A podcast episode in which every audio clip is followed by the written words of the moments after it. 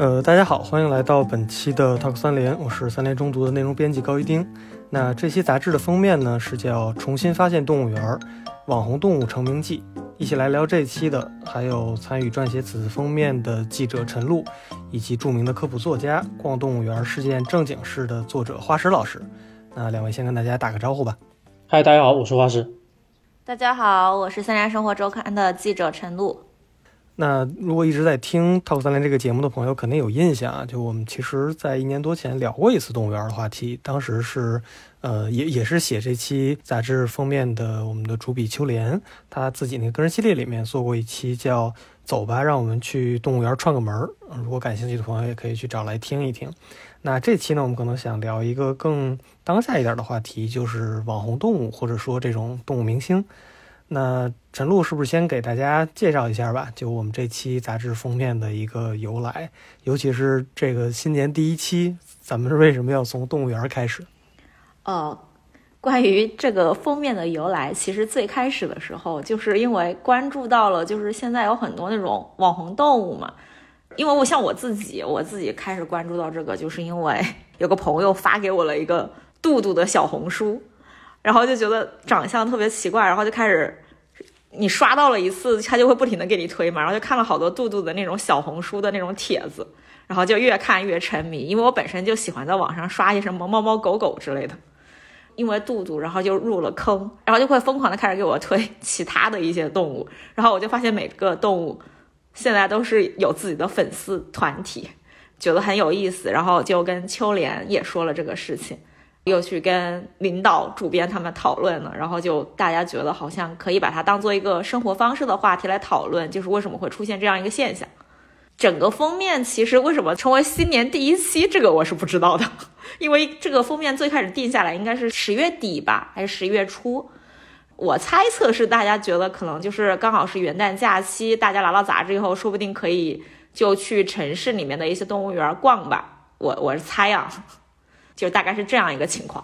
我其实昨天我还跟陈露对我说，嗯，本来想的是说我们先从这个小时候逛动物园聊起，然后陈露说他从来小时候不逛动物园。我说我对动物园的印象可能就停留在小时候，就还是很古早的那个记忆。所以像这些呃网红动物或者说动物明星，都是我零零碎碎的去听到。比如说像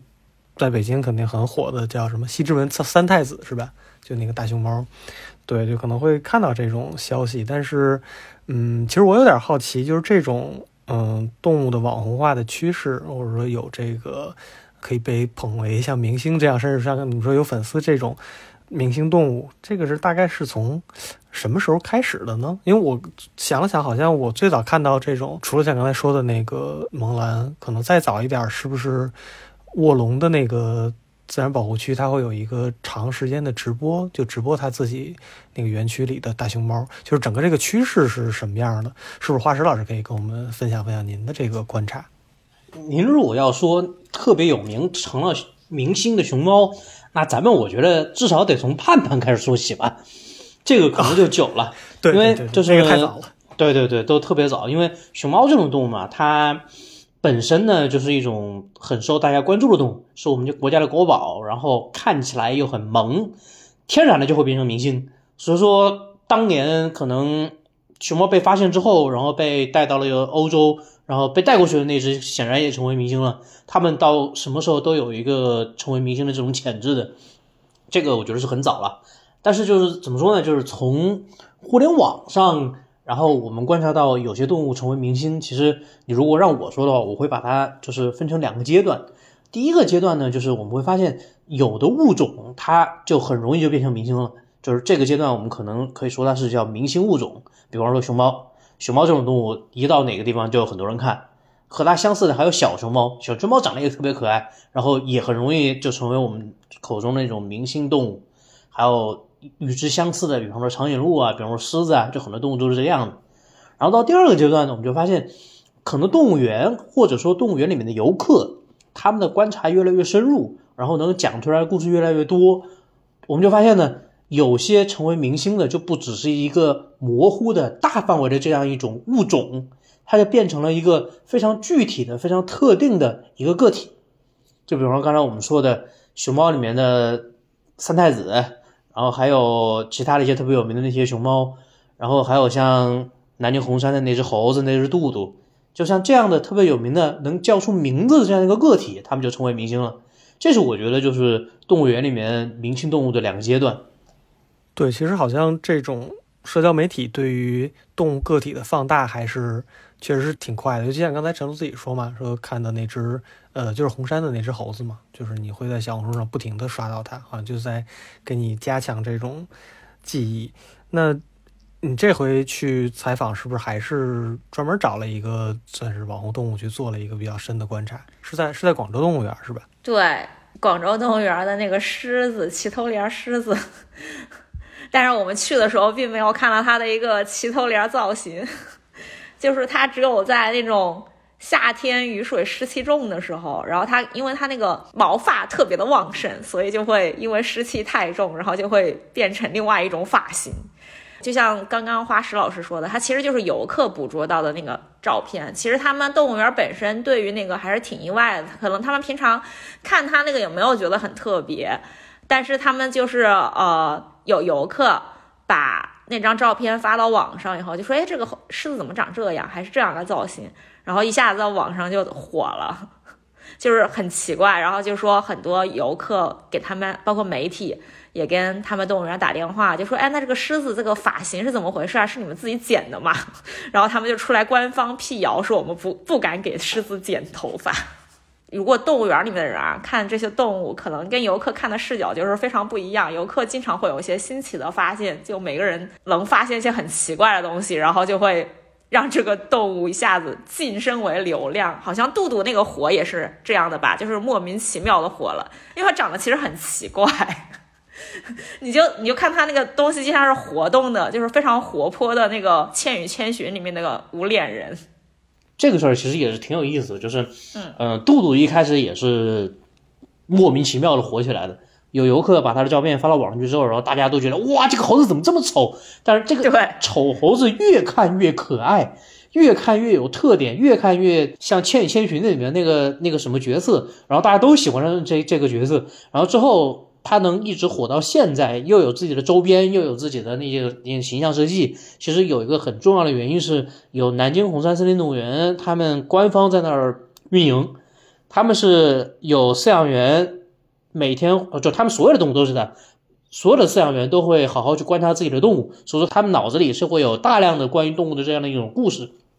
杜杜火了之后，然后他们就把这些故事讲了出来，杜杜和他。老婆孩子是什么样的关系？他有什么样的性格？然后长期的在推杜杜的故事之后，这样一个形象就变得鲜明了很多。这和很多网上其他的一些所谓的一些明星动物，其实操作起来是有点不一样的。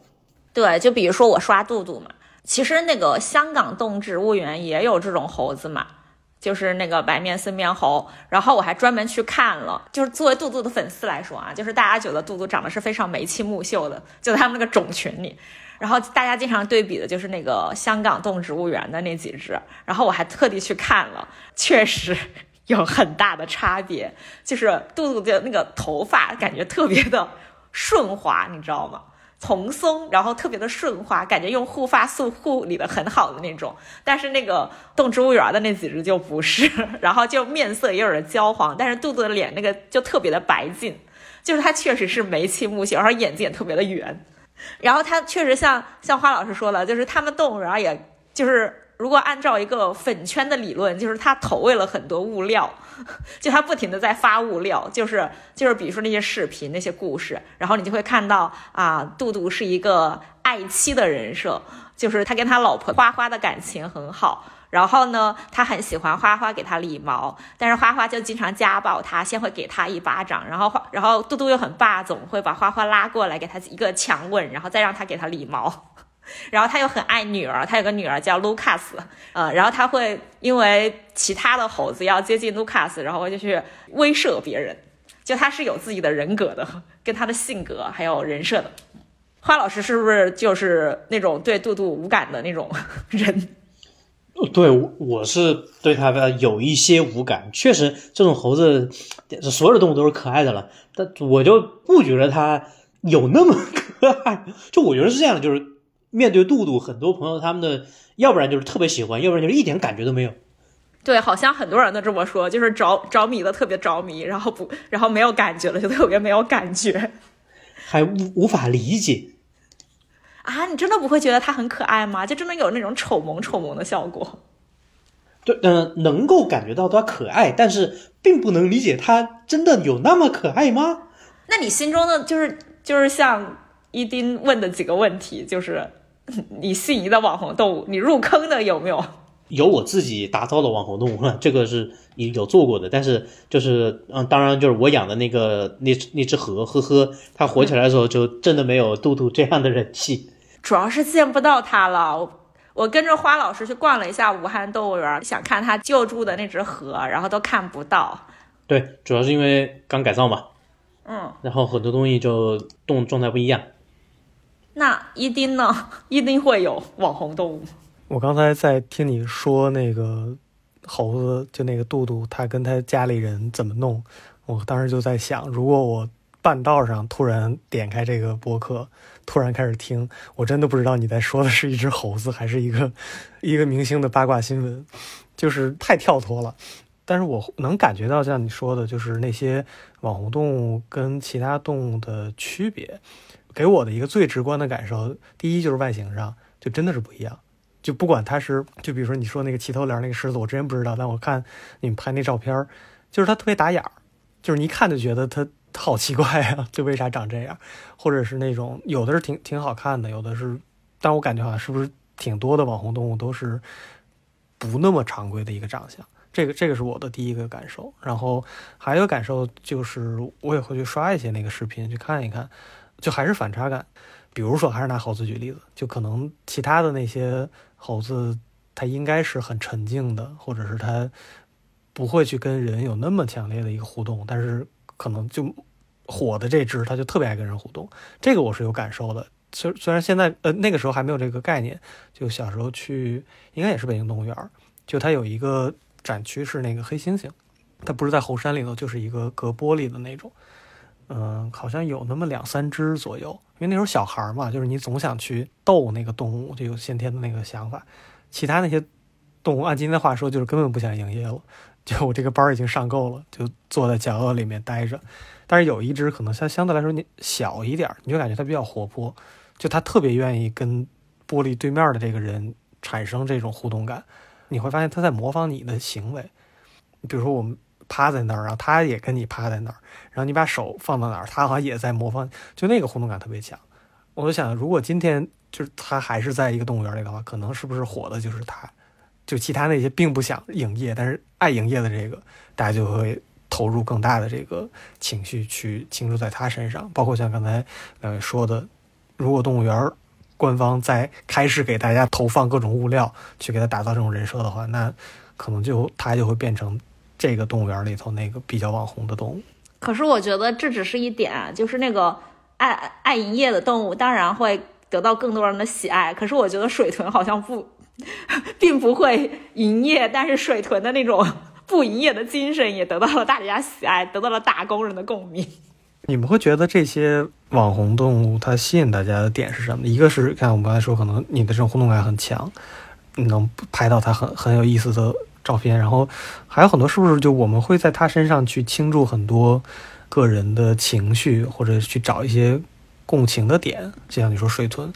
我觉得这个问题特别适合花老师来回答，因为首先我以为花老师觉得他要打造网红动物，是他本身也这样被吸引过，结果他自己却不会有什么钟情的网红动物，但是他又自己在做动物园的这样一个。运营管理的时候，他又觉得要去做网红动物。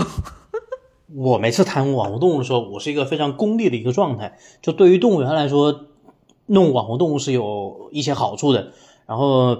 对于我来说，就是我去推这个事情，我也有我自己的一个目的。就一方面就是对动物园的好处来说，你有一个网，就当时我们是做的，并不是说推网红网红物种。网红物种这个太容易了，但但有个问题就是，网红物种总是那么几种。总是那些好看的、漂亮的、壮观的、宏伟的，或者说是可爱的，就就就那些动物，就是刚才我说的那些物种，在他们的阴影里面有很多没有那么可爱、没有那么壮观、没有那么显眼的动物，就不被大家关注。所以说，我们当时想做的就不是去再推一个网红物种出来，我们想做的是推网红个体。推网红个体的话，实际上是有可能让某些本来不那么受关注的个体被大家关注到，然后通过这样的一个角色的塑造，是能够让动物园获得新的一批流量，能够让动物园通过流量赚到一些钱，或者说赚到一些人流量，对于运营来说是一个很好的事情。同时呢，就是让某一些动物成为网红之后，他们就会落在大家的聚光灯之下。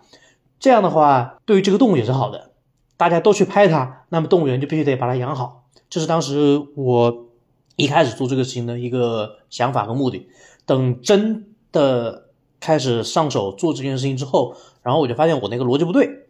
不是说你把一个动物打造成网红之后，然后它就会得到更多关注，就会。动物园就不得不把它养养得更好了，而是只有一个饲养员足够好，才能够真正的打造出一个网红的个体。为什么呢？因为只有一个饲养员他足够好，他才能把动物养得很好。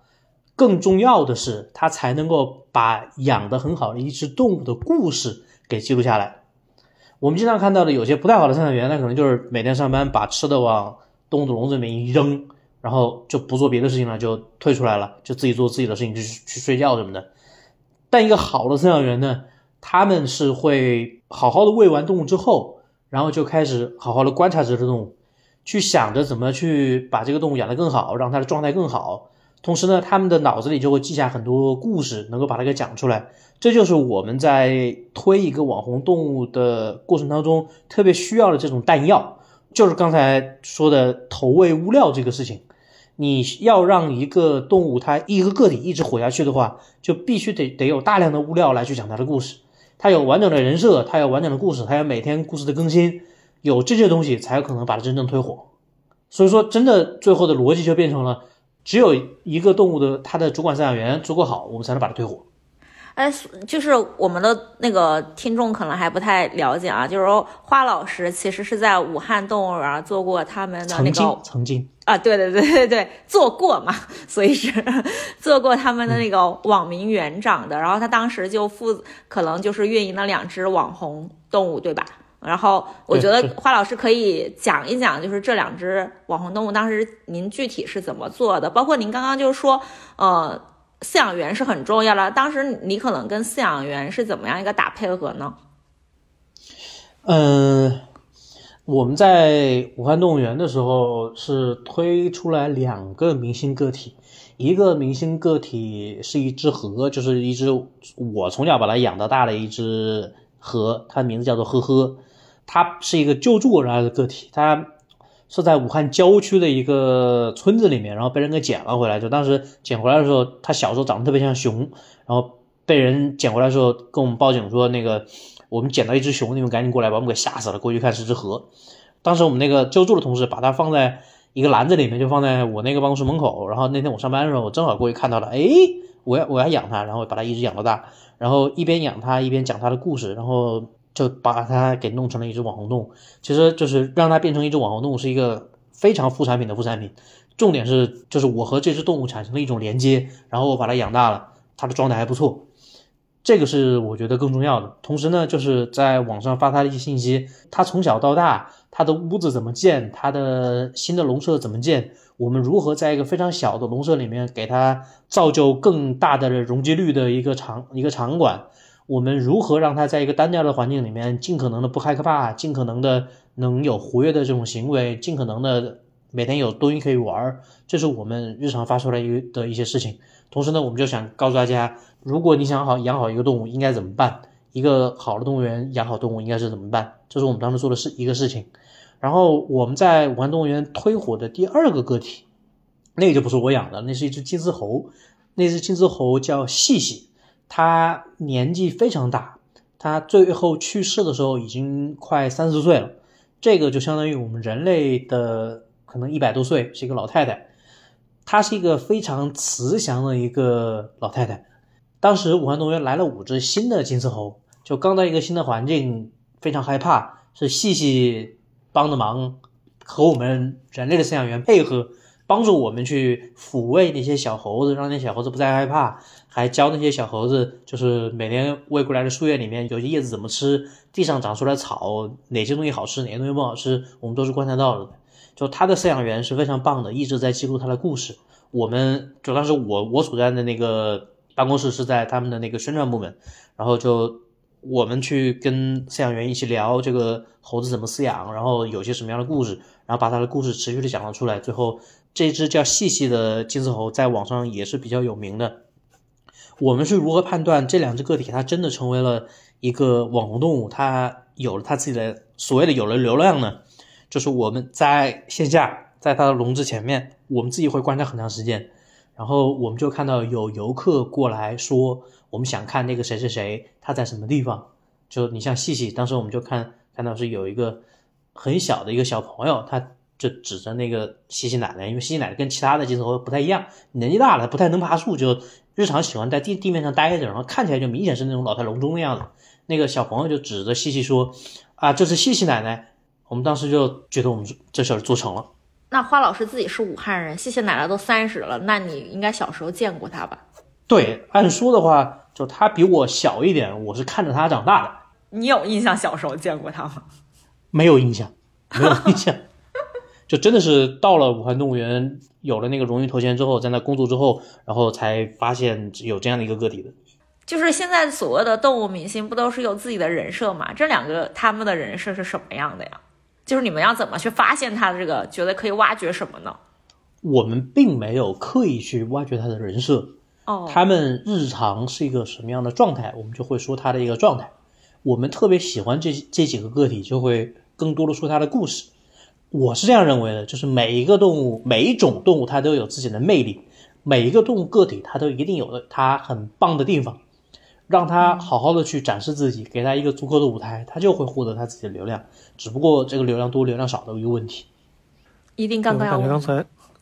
嗯，我的一个感受是说，如果没有这样的一个打造，像刚才华老师提到，这个饲养员如果没有很尽心的去，呃，饲养它，去观察它的日常的生活，包括记录下这种所谓的物料，就是可以去给大家讲的故事，那可能真的它就是所有这些动物。对我来说，那就是这样，就是一群动物在那边，我也不会去关心它的更多的东西。但一旦把这个个体拿出来，然后这些东西再开始讲了，好像吸引我的点就不再是，呃，最开始它只是长得很很好玩，或者它长得很萌，而是我可以通过这些故事去慢慢的了解这样一个动物它的习性，或者它的这种生存的状态，包括每天日常的活动，它的。这种节律是什么样的？我觉得这个可能是这种网红动物更能吸引大家的一个点吧。啊，确实是啊。比如说，成为杜杜的粉丝以后，我就开始知道啊，原来这个叫白面僧面猴。哦，原来它是一夫一妻制。哦，原来它可以体型这么小。因为他看那个照片就觉得它应该是个体型很大的猴子，结果它实际上可能就比巴掌大一点吧。当我们去科普一个物种的时候，大家对它的一个认知还是一个大而化之的。但当我们去讲一个个体的时候，它和我们的关系就更近。这种情况下去科普一个物种，实际上是更容易的。但是我觉得，就回到那个粉丝的问题，就是你按照一个运营。粉丝的那种粉圈的那种逻辑去运营一个动物的时候，它就有可能会产生那种粉圈文化里面很可怕的一个效果，就是当每个动物明星有他自己的粉丝以后，他们会开始掐架。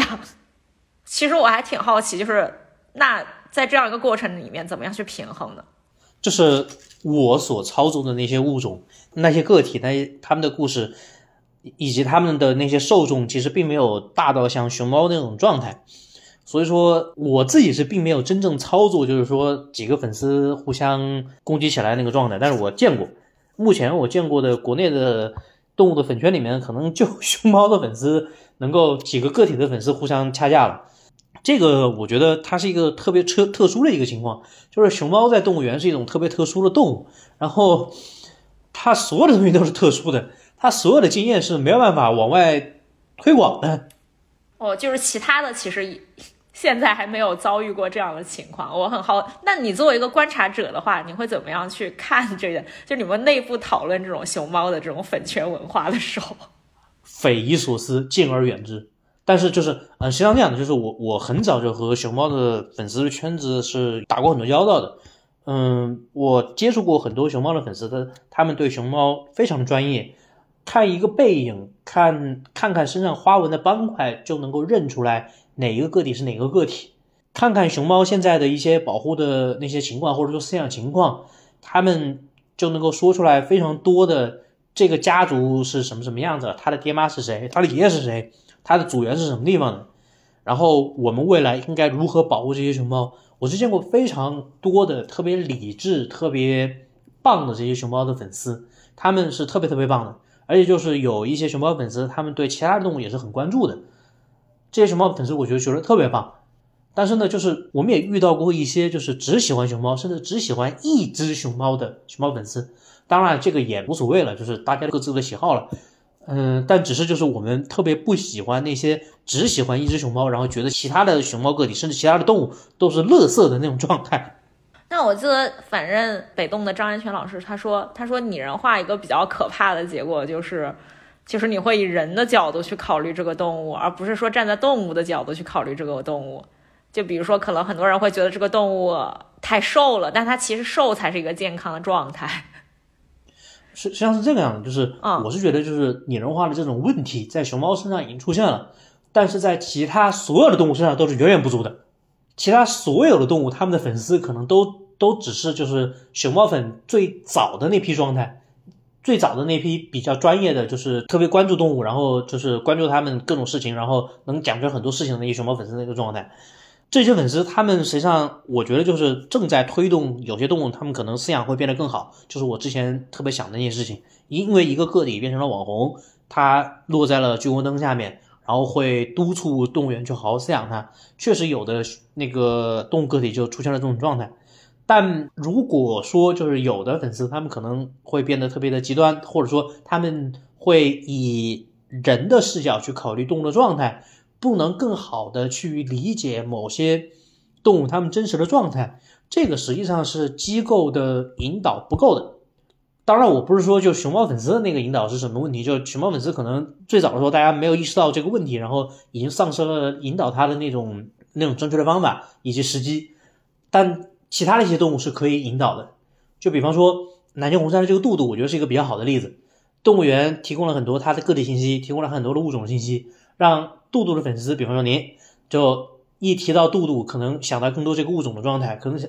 在另外一个例子，就是我我做呵呵，我给那个呵呵做那个他那些宣宣传的时候，大家可能看了我的那些东西，可能想的就是和这种我们身边的野生动物，它是一个真正的什么样的野野生动物，它有一些什么样的习性，我们遇到它该怎么去做。这个就是我日常唠叨的最多的一些东西。实际上就是我一直有一个观点，就是动物园的自然教育必须指向保护教育，必须指向自然保护。如果不能指指向自然保护的自然教育，那就是一个失败的自然教育。在很多时候，有些明星的个体和明星的物种，他们的打造是需要动物园自己去推的。在这样一种情况下，动物园一定要注意，就是平衡各种信息，一定要把保护的目的给塞进去。就是我之前呃，因为写这个稿子嘛，我就看了一个 BBC 的纪录片，就是呃，我们应该关闭动物园嘛。里面 里面其实也有讲到熊猫嘛，就是他们觉得就是熊猫其实它那个濒危等级降下来了，然后有很多的呃熊猫是饲养在一个人工的环境里，但是就是无法换归到野外，就是他们觉得这像这也是一个人工饲养环境下应该就是野生动物的一个问题，就是在动物园到底应该承担什么样的责任？对，这个也是。我比较就是好奇的一个点，就是像我们在动物园里看到的动物和这种野生的动物，它是不是需要有一些差别，或者说我们应该怎么样去理解它的这种差异性？动物的生理、身体状态还有行为，在人工饲养的状态下面和野外肯定是有很多区别，甚至有很大的区别。我们在饲养工作当中，实际上很多时候我们会去追求尽可能的保持一个自然的状态，但我们最终的目的是提升动物的福利，这个和让它保持自然的一个状态，其实中间还有很多微妙的不同。就比方说我们在动物园里面，那个呃，我们是不可能让两个同类的雄性动物，比方说两头公的老虎在一起，然后让它们打架的。但是在野外，两头公的老虎碰到一起就会打架。这是一种自然行为啊，这是他们自然而然会发生的。我们会让这个在动物园里面发生，我们肯定不会让这种事情在动物园里面发生。动物的状态和我们饲养状态其实和野外就有很多不一样。这种情况下，其实我们如何看待它，很多时候是得看动物园如何去表达的。动物园自己在一个问题上面是否专业，是否能够把这些专业的信息用一种比较专业的方式让大家知道，这是一个很重要的一个状态。就比方说，举一个例子，嗯，我前一阵就看到了某一个动物园，他们的小熊猫脱笼了，就是从笼子里面出来了，然后饲养员就去把它给抓回来了，然后抓回来的时候呢，就是瞪着尾巴把它拎了回来，这个操作呢是有问题的。确实，我们在抓小熊猫的时候是可以抓着小熊猫的尾巴，然后把它给抓回来，因为它小熊猫的尾巴比较强壮。但那种操作的重点是你的虎口得抓到小熊猫的尾巴根儿，然后小熊猫就没有办法回头咬你，它咬不到你，然后也可以把它安全的提回来。但那个饲养员呢，他的那个操作是拎着了小熊猫的尾巴尖儿，拎着尾巴尖儿的时候，因为那个力矩的问题，它那个身体是还能够拧动的，是能够转动的。这种情况下就很容易导致尾巴脱臼，然后当时就是我们在网上说了这个问题之后，然后就有一些那个动物园的粉丝出来就说，就出来跟我们跟出来怼我们，就是人家动物园的饲养员还没你们专业，不拉不拉不拉之类一一些这样的话就出来了。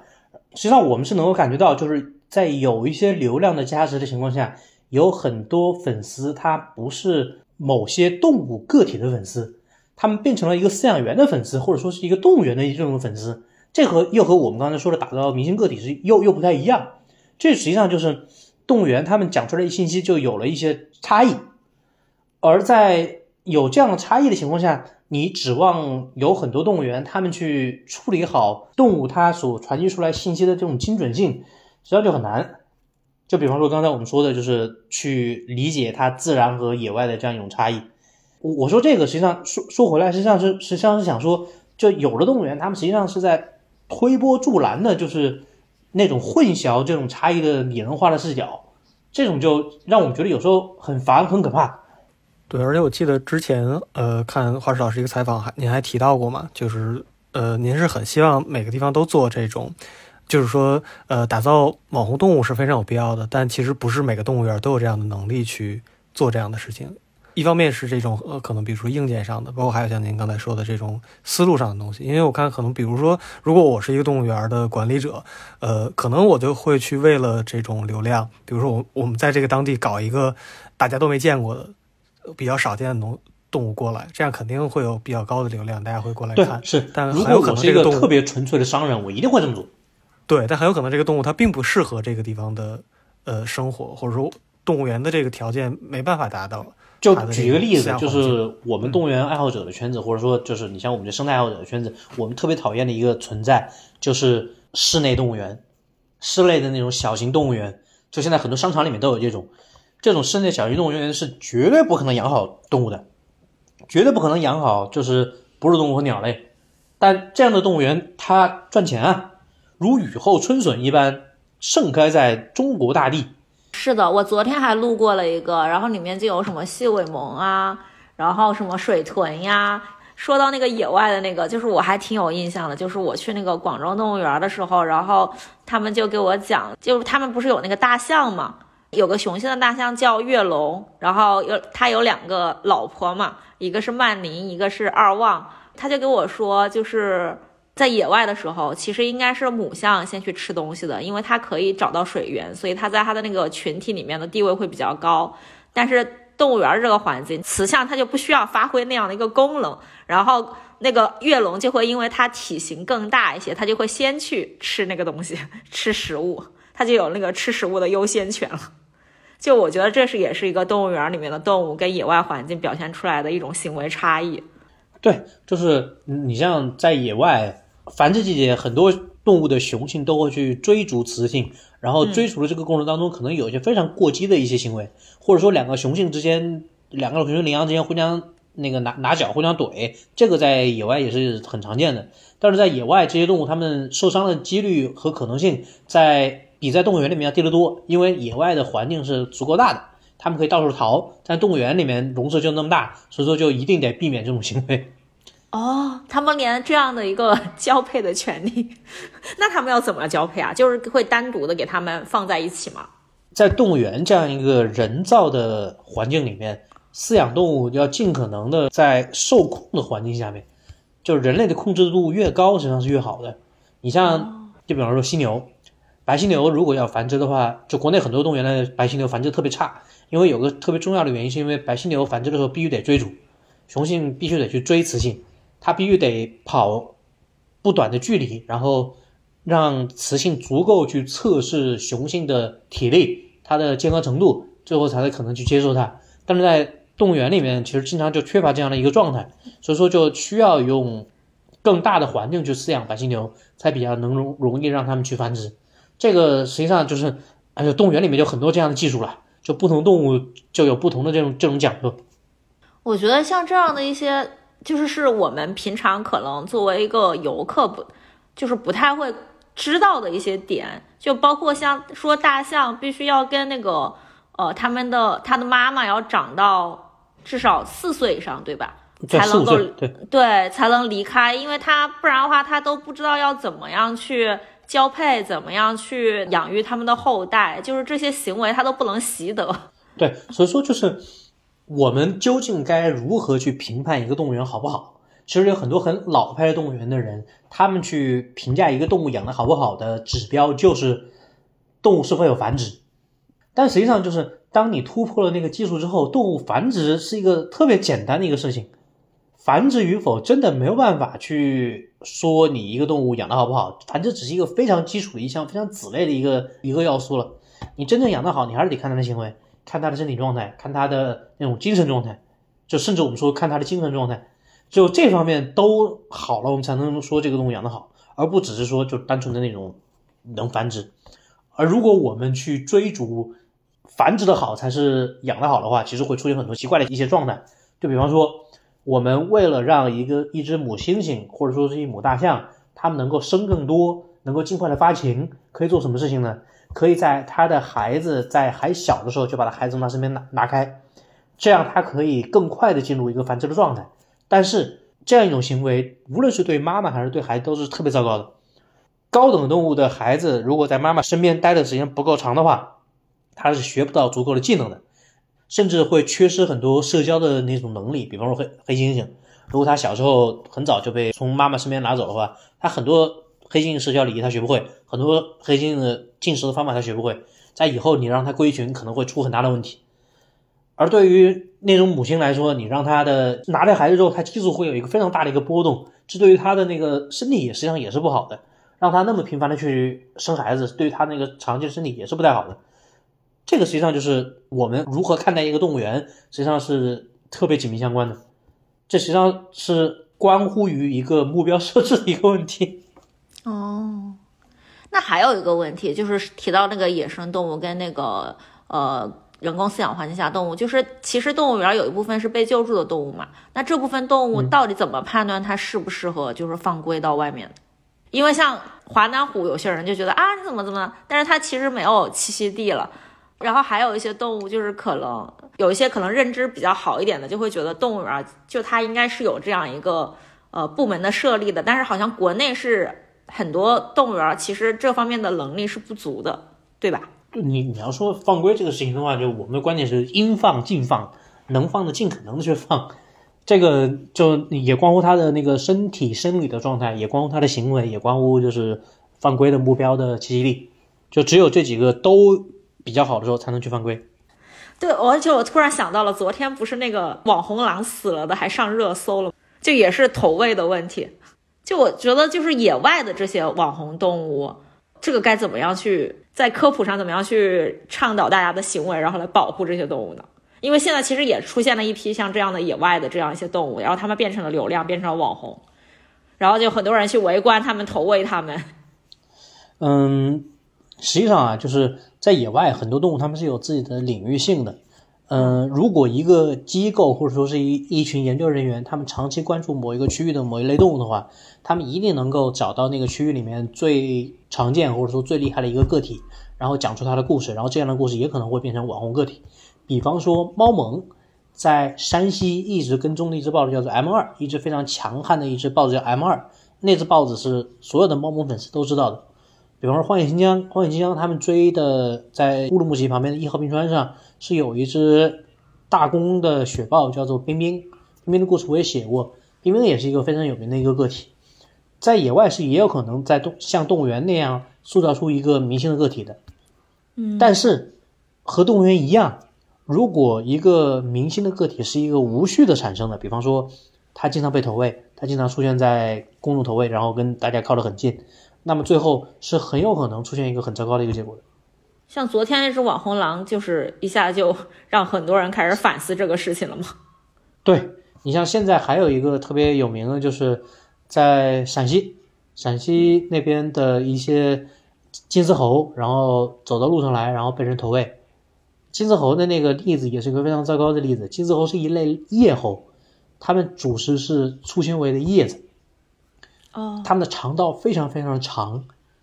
吃了大量的那种低纤维的饼干啊、面包啊，或者糖含量很很高的那些水果啊之类的，对他们肠道消化会非常糟糕，很有可能就是被投喂多的金丝猴已经死掉了，只不过他们日常住在树上，他们死掉了，大家没发现，这是一个非常糟糕的一个状态。刚才华老师提到这个动物园的一个一个目的性嘛，包括之前我看也有很多这种讨论，就是说我们要把这个动物园从城市中心移出去。但是听刚才两位这样说下来的话，是不是我们反而是更应该在靠近城市中心或者在这个城市区域内去尽可能的保留一个运营的更完善的动物园？因为我感觉好像我们并不是说要追求说把动物都养得非常多，然后把它去。完全贴近一个野生的环境，不是像大家想的说把它移到郊区，是不是它的生活环境会更好？而它其实承担了非常大的这种公共教育的目的。一旦把它更远离一个市中心的话，是不是这方面的作用就会有很大的一个削弱？就是这种城市动物园和我们想象中那种野生动物园，是不是它承担的呃这种公共教育的作用也是有一些区别的？这个我们拆分成两个话题啊，第一个就是如果一个城市它以前是拥有一个城市动物园。后来，这个城市动物园搬到郊区去，变成野生动物园，这件事情对于这个城市的市民来说，他们是有一个非常大的损失的，因为原本的城市动物园，一般来说啊，一个城市动物园在城中心的城市动物园，它应该是一个门票非常低，大家去里面逛一逛，成本非常低的一个状态，它实际上是有福利性质的。但是当动物园迁到郊区去之后，通通常会伴随着改制。伴随着门票价格的大幅上升，伴随着交通成本的大幅上升，去一次动物园可能以前一家人一天花个一百块钱就够了，现在再去个动物园，一家人可能要花个上千块钱。实际上，这是市民的一种损失。本身它以前是一个公益性质的、有公益色彩的一个自然教育的场所，之后迁到郊区去之后，这种公益色彩就没有了，大家是有损失的。在第二个话题就是动物园。从城市迁到郊区去，对动物怎么样？理论上来说，我们把动物园迁到郊区，让某一个动物拥有更大的环境，它的那个生活状态是会变好的。这个理论上是完全没有问题的。但问题是，我跑过很多以前在城里，后来迁到郊区去的这样的搬迁的这这种场景，然后我们就发现，这种理论上应该怎么怎么样的事情。但在现实里面，经常并没有实现。可能他在城中心还是是那样的一个比较差的一个福利状态，迁到郊区的野生动物园去之后，还是那样一个比较差的一个状态，甚至它的环境都没有变大。我在很多那个野生动物园里面看到豹子，还是住的很小、很逼仄的这样一个环境里面，就非常的糟糕。所以说，就是在现实的世界里面，理论里面的事情是不一定真的会发生的。同时呢，一个动物它的福利好不好，它的环境大不大，只是影响因素之一，甚至都不是决定性的因素。如果一个动物园它的笼舍设计还是以前的那种老的那个状态，还是一个水泥的一个大笼子，如果它的饲养的状态还是以前那样的，把食物往它笼子里面一撒，让动物吃完了就完了，这样它场馆就算改大了，对动物福利的提升也不大。动物园的改造一定是一个软硬件都需要的一个系统工程，缺了哪一个做不好。听花老师聊了之后，我突然想起来一斌最开始说的那个，就是你小时候对那个动物园的记忆是那个黑猩猩会模仿人，就是我觉得黑猩猩模仿人本身这个行为，是不是应该动物园应该去避免的？有的东西我们是可以去避免的，有的东西 避免不了，是技术上做不到的一个事情。恰好在黑猩猩的饲养当中，经常会出现技术上做不到的一个事情。就比方说啊，那我那个你们去了广州动物园，你知道广州动物园的黑猩猩是会砸人的，对吧？对对对，而且我后来一查，发现很多动物园的黑猩猩都出很多动物园的问题。黑猩猩都砸人。对，你唯一一个可能解决这个问题的方法就一个，把它周围彻底的封起来，弄成一个封闭的一个笼舍，它就不会去拿石头去砸外面的游客了，它会用身体去撞玻璃。啊，它会这样的反应激烈。对，甚至就是我我有个在美国养黑猩猩的朋友，他跟我们说，他们那的黑猩猩有一个特别喜欢做的事情，就是向饲养员吐口水，而且是要对着人脸上的动吐，比方说吐到你耳朵眼里面，吐到你张开的嘴里面，吐到你鼻孔里面，他们就以此为乐。哦，我有想到的动物了，它它过于聪明，就会出现这种状态。啊，对我我想到了，我在那个香港动物植物园的时候，我当时就很震惊，看到一只黑猩猩，它在口里面不知道嚼什么，它就它就面对着那个玻璃，然后就口里面不停的嚼，然后就像嚼口香糖一样，然后再把它吐在那个玻璃上，吐在那个玻璃上就挑衅那些游客面前的，然后又用舌头转一圈把它舔下来，然后又嚼，然后又吐上去，所有人对着它拍照，然后我就觉得它就是在挑衅大家。所以就是因为我在那个其实那个网红动物花名册里面也写了嘛，就是广西的那个南宁的那只丢纳新，它不就是还往那个呃游客身上丢粪吗？对就是哎对黑猩猩特别喜欢丢粪，就哎全世界的黑猩猩都喜欢丢粪。啊，是吗？对，因为它没有什么东西可以丢，是吗？就是喜欢，就是黑猩猩扔东西，实际上是一种演化赋予它们的能力。就整个人科，只有到了几种猩猩这个时候，才开始会扔东西，而且就他们还扔不准，到人了才能扔得准。这实际上是一种能力，他们在使用自己的这种能力。就另外一个特别喜欢扔东西，但扔的也不太准，就是大象。哦，我当时还看那个新闻的时候，我还在想，是不是就是如果游客的素质提高了，不往里面投喂了，他们就不会扔。所以即使游客停止了投喂，他们有可能还是会扔东西。那像你觉得，就是花老师，你觉得国外会有像国内这样的一个网红动物的这样现象吗？都有，都有，都有。国外这个多得很，就我们这种玩法，国外就是玩过很多了。动物园的粉圈文化原来也开始的这么早，就一定是会有一些动物，它比其他动物更受一些人的喜欢的，这是很正常的状态。都说新加坡的动物园好，它到底好在哪儿啊？我其实这一次写了以后，我特别想去新加坡逛动物园。可能你去看了才知道，它是一个系统性的好，就是它的笼舍设计非常的先进，你人可以在几乎看不到那种铁笼子的状态下，能够和它很近距离的看到它，而且很仔细的去看到它。然后再一个就是，嗯，我就跟你举个例子吧，就是我这次正好去了它刚开的那个鸟园，它的那个鸟园里面是有八个进入式的巨型鸟笼，那种鸟笼，你如果只看它的建筑和里面的那个动物的那个，比方说里面有鸟在飞的这个状态，它实际上很像十几年前在中国很流行的一种动物园，叫做鸟语林。我不知道你们有没有去过类似的那种鸟语林，就是一个大的一个笼子，然后里面散养了各种鸟。但你如果去鸟语林的话，你会发现里面就是什么鸟都有，然后有从那个沙漠干旱区域来的鸵鸟，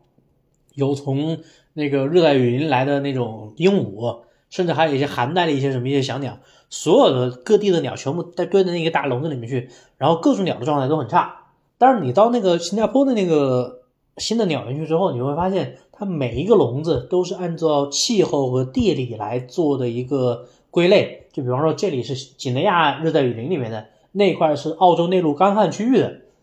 里面所有的鸟它就是应该生活在它设置的那样一个环境里面，而且都是本身在自然里面就会碰得到的，而且每一种鸟的状态都很好，每一种鸟都不怕人。这实际上就体现出来的就是它的设计水平很高，而且就是饲养管理水平很高，所以说每一种鸟才能找到各自的位置，